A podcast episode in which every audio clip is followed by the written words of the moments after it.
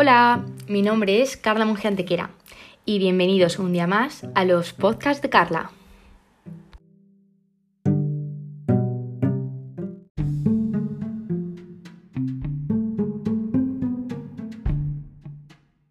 Hola fanáticos del saber, hoy estamos un día más para hablar sobre enfermedades y sobre hechos, datos curiosos que sé que a todos vosotros os encanta.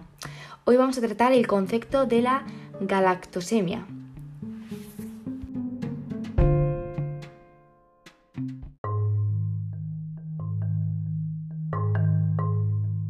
Bueno, vamos a dar comienzo a este podcast mediante el concepto de esta enfermedad.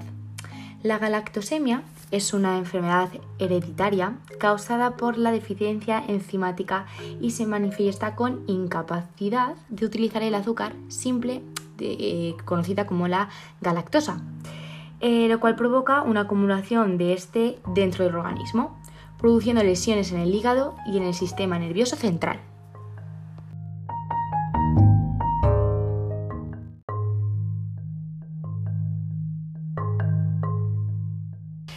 Ahora que conocemos el concepto, vamos a hablar eh, de las causas, es decir, de aquello que mm, hace que esta enfermedad se desarrolle.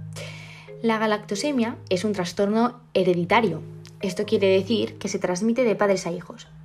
Si ambos padres portan una copia defectuosa del gen que causa esta enfermedad, cada uno de sus hijos tiene un 25% eh, de probabilidades de resultar afectado por ella, es decir, una de, una de cada cuatro personas.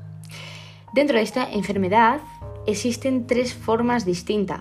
La primera es la más común, es decir, eh, la galactosemia clásica, que a su vez es la más grave y se le denomina como deficiencia de galactosa 1 fosfato uridil transferasa, que también se resume con las eh, iniciales eh, GALT, las siglas GALT. El segundo tipo de galactosa es la deficiencia de galactosa cinasa, que sus siglas son GALC, es decir, GALK. Y la tercera es la deficiencia de galactosa 6-fosfato epimerasa, con las siglas GALE. Las personas con galactosemia son incapaces de descomponer completamente el azúcar simple galactosa. La galactosa compone la mitad de la lactosa, el azúcar que se encuentra en la leche. Si a un bebé, por ejemplo, con galactosemia se le da leche, los derivados de la galactosa se acumulan en el organismo del bebé. Estas sustancias dañarían su hígado, el cerebro, los riñones e incluso los ojos. Las personas con galactosemia no pueden tolerar ninguna forma de leche, ni humana ni animal, y deben ser cuidadosos al consumir eh, otros alimentos que contengan galactosa.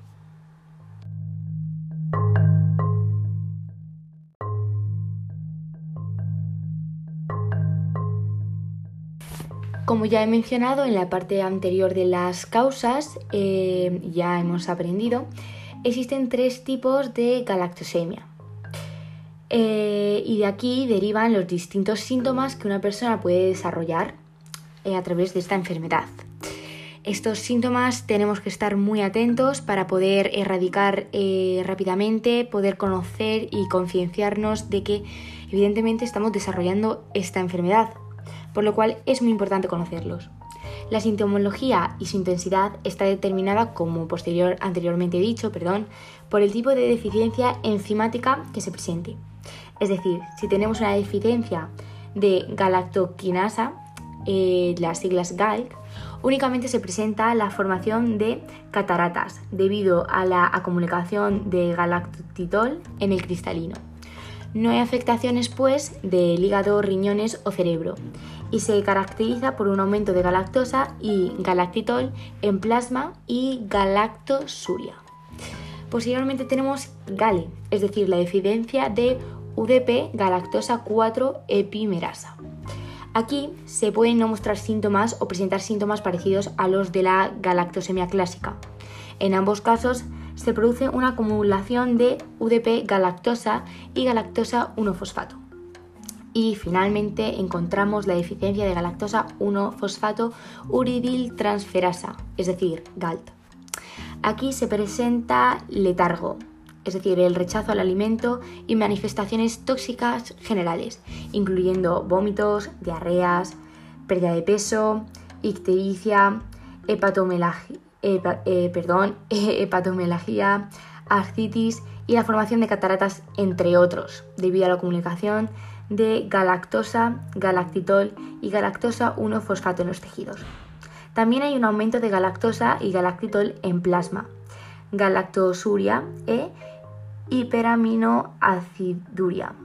Es importante comenzar cuanto antes el tratamiento, ya que pueden aparecer rápidamente nuevos síntomas, como puede ser eh, las convulsiones, eh, la insuficiencia hepática y el aumento del tamaño del hígado que no funciona adecuadamente, los trastornos en la sangre, tales como la hemolisis y la coagulopatías diversas, que pueden causar choque o incluso la muerte, eh, hipoglucemia y altos niveles de amoníaco que pueden llegar al coma.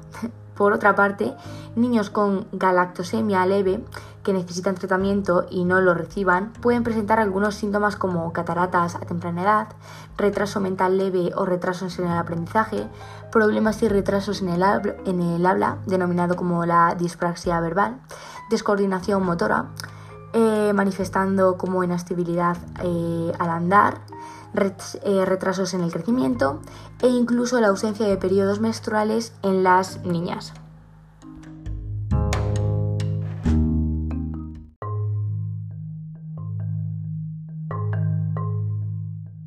Realmente, como hemos ido viendo durante el desarrollo de este podcast, la galactosemia es una enfermedad que, para poder ser tratada, tiene que estar eh, centrada en cada tipo de galactosemia que se dé, ya que el tratamiento de la galactosemia también se divide según el tipo de deficiencia enzimática y se basa principalmente en un estricto control dietético.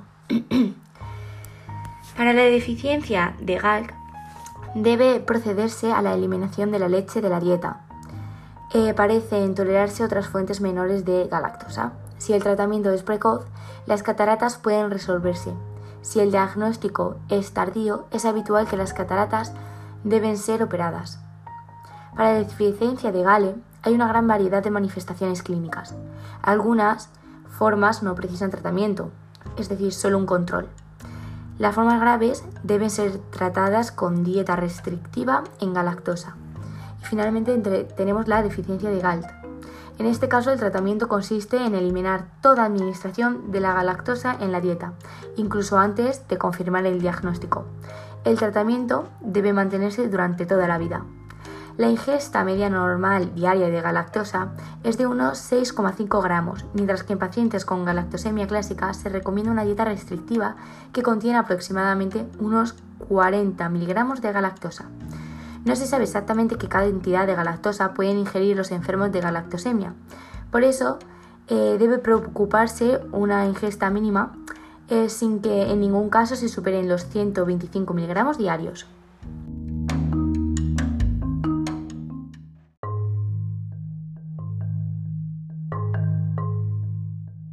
Vamos pues a desarrollar o a daros una serie de consejos para hacer más llevadera esta restricción de galactosa en la dieta, ya que la fuente principal de galactosa de la dieta es la lactosa, procedente casi exclusivamente de la leche de mamíferos y de derivados lácteos, aunque también hay lactosa en excipientes y gran variedad de productos manufacturados e industriales.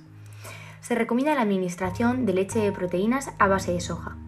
Con la introducción de la alimentación complementaria es algo más eh, complicado mantener una dieta absolutamente libre de galactosa, debido a las dificultades para determinar el contenido real de galactosa libre o ligada de los alimentos.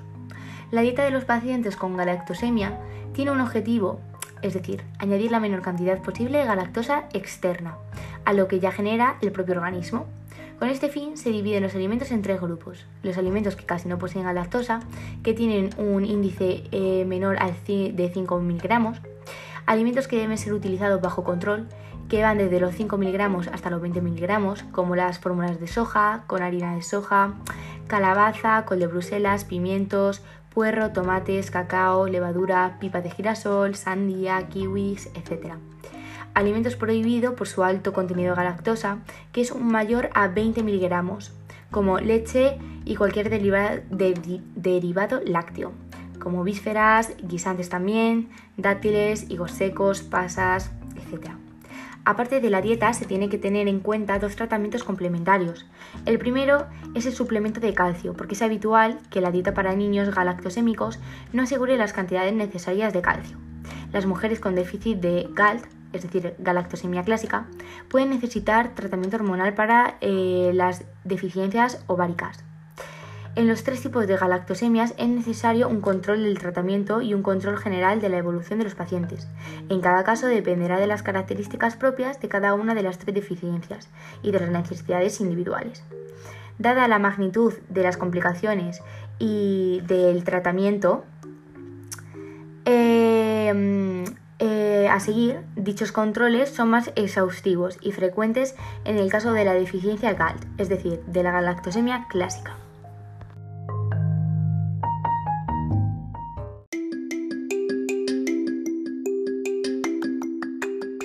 Finalmente, tenemos que despedirnos de este maravilloso podcast y de este rato que hemos compartido juntos. Vamos a recapitular pues todo lo que hemos aprendido. Hemos aprendido el concepto de esta enfermedad, los síntomas que conlleva, las causas, las consecuencias. Hemos dado incluso algunos eh, consejos para que esta sea más eh, llevadera, los tratamientos de esta y los tipos de galactosemia que se desarrollan. Yo espero que hayáis disfrutado de este momento que hemos compartido juntos y que hayáis aprendido algo nuevo en el día de hoy. Por lo tanto, un saludo y nos vemos pronto. Aquí os espero en más eh, podcast de Carla. Un beso.